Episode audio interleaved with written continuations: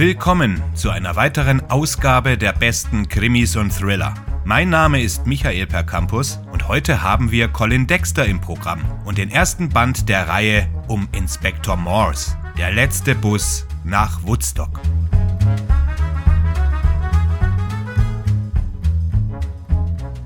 Der 2017 verstorbene Norman Colin Dexter formte einen der beliebtesten und berühmtesten Detektive sehr nach seinem eigenen Vorbild.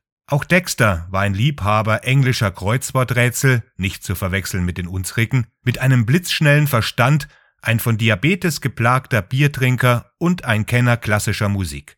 Bis zum Schluss kannten die Leser weder den Vornamen des Autors noch den von Morse. Erst später stellte letzterer sich als Endeavour heraus. Um sich eine Pause von seinen launischen Kindern zu gönnen, begann Dexter 1972 die ersten Absätze eines Kriminalromans zu notieren. Zunächst war es sein einziges Ziel, sich etwas Zerstreuung zu gönnen. Daraus wurden 13 Romane und die beliebteste britische Fernsehserie aller Zeiten mit John Thaw als Inspector Morse, die bald ein Prequel und ein Sequel bekam. Der letzte Roman der Morse-Reihe wurde 1999 veröffentlicht und beschließt einen Zeitraum von 25 Jahren. Auf der Liste der besten Detektive aller Zeiten rangiert er auf Platz 7, hinter Sam Spade, aber vor Father Brown. Bei Dexters Inspector Morse war sich die Fachwelt von Beginn an einig, dass es sich um eine Rückkehr des goldenen Zeitalters des Kriminalromans handelte. Niemand sonst von den modernen Autoren kam dem so nahe, und damit ist das äußerst literarische und kluge Schreiben gemeint und nicht der inhaltliche Vorgang. Die Hauptattraktion ist natürlich Morse selbst, eine komplexe und faszinierende Figur und in gewisser Weise ein Rückgriff auf die Tage exzentrischer Detektive. In den 13 Büchern verwandelt er sich von einem kleinen, schlanken, dunkelhaarigen Mann allmählich in die weißhaarige, blauäugige Person mittleren Alters, die dann auch in der berühmten TV-Serie zu sehen ist. Dort wurde der Lancia des Buches zwar auf mysteriöse Weise plötzlich zu einem kastanienbraunen Jaguar, und Sergeant Lewis, ein stämmiger Ex-Boxer in Morses eigenem Alter, wurde zu einem jüngeren Mann, aber charakterlich blieb alles gleich. Begonnen bei Morses Griesgrämigkeit, der Vorliebe für Alkohol, Kreuzworträtsel und Wagner-Opern, dem unglücklichen Liebesleben bis hin zu den brillanten, aber sprunghaften Schlussfolgerungen. Der letzte Bus nach Woodstock führte also Morse und Sergeant Lewis ein. Morse ist zwar jähzornig, hat aber nicht ganz den akademischen Hochmut, den er im Laufe der Fernsehsendung entwickelte. Er ist vielleicht angedeutet, aber nicht voll ausgeformt. In seinen 40ern ist er ein ganz anderer Typ, ziemlich hartgesotten und bereits ziemlich desillusioniert von der Welt, während diese voranschreitet.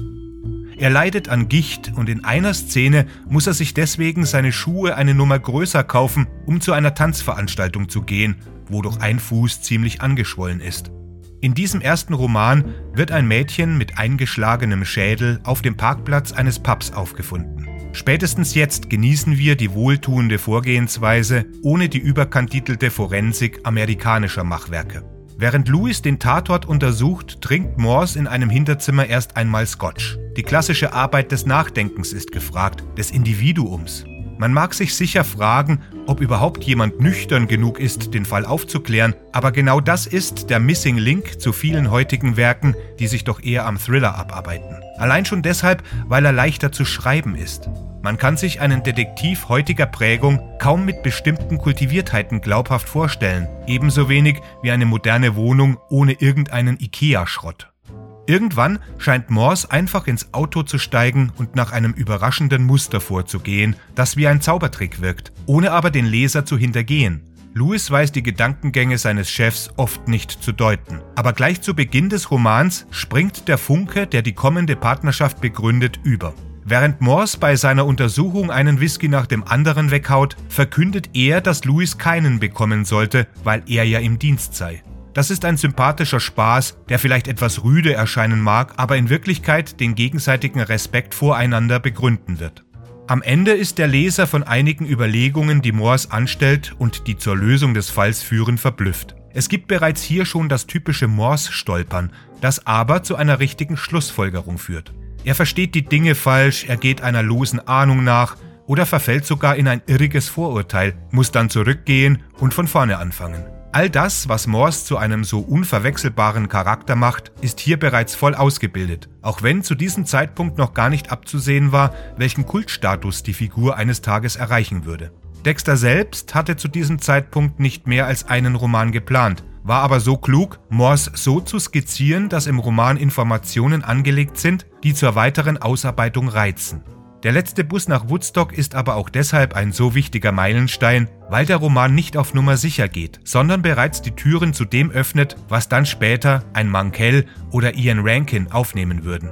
Was den deutschen Lesern leider entgeht, sind die zufälligen Hinweise auf englische Kreuzworträtsel, die auch im Original selten erklärt werden, die Verwendung des Chambers Dictionary und des feinen, zynischen Regency Period Smalls für sehr obskure und nicht so obskure Wörter. Morses Verärgerung über Rechtschreib- und Grammatikfehler kann allerdings ebenso gut transportiert werden wie seine Wertschätzung für die wenigen noch guten englischen Biere und Scotches, wobei man auch hier fachmännische Kenntnisse in Bezug auf die Marken nötig hat. Voller Rätsel muss auch Morses Besessenheit von der seit 1951 laufenden britischen Radio-Seifenoper The Archers bleiben, die mit 19.300 ausgestrahlten Episoden das langläufigste Drama der Welt ist, obwohl es anfangs nur dazu gedacht war, Landwirte nach dem Zweiten Weltkrieg zu informieren. Das war's für heute. Wenn ihr die Artikel für diesen Podcast nachlesen wollt, dann besucht die Seite veranda.michaelpercampus.net. Dort gibt es noch weitere Podcasts und noch weitere Artikel zu diesem und zu anderen Themen. Ich wünsche euch bis zum nächsten Mal eine gute Zeit. Gehabt euch wohl.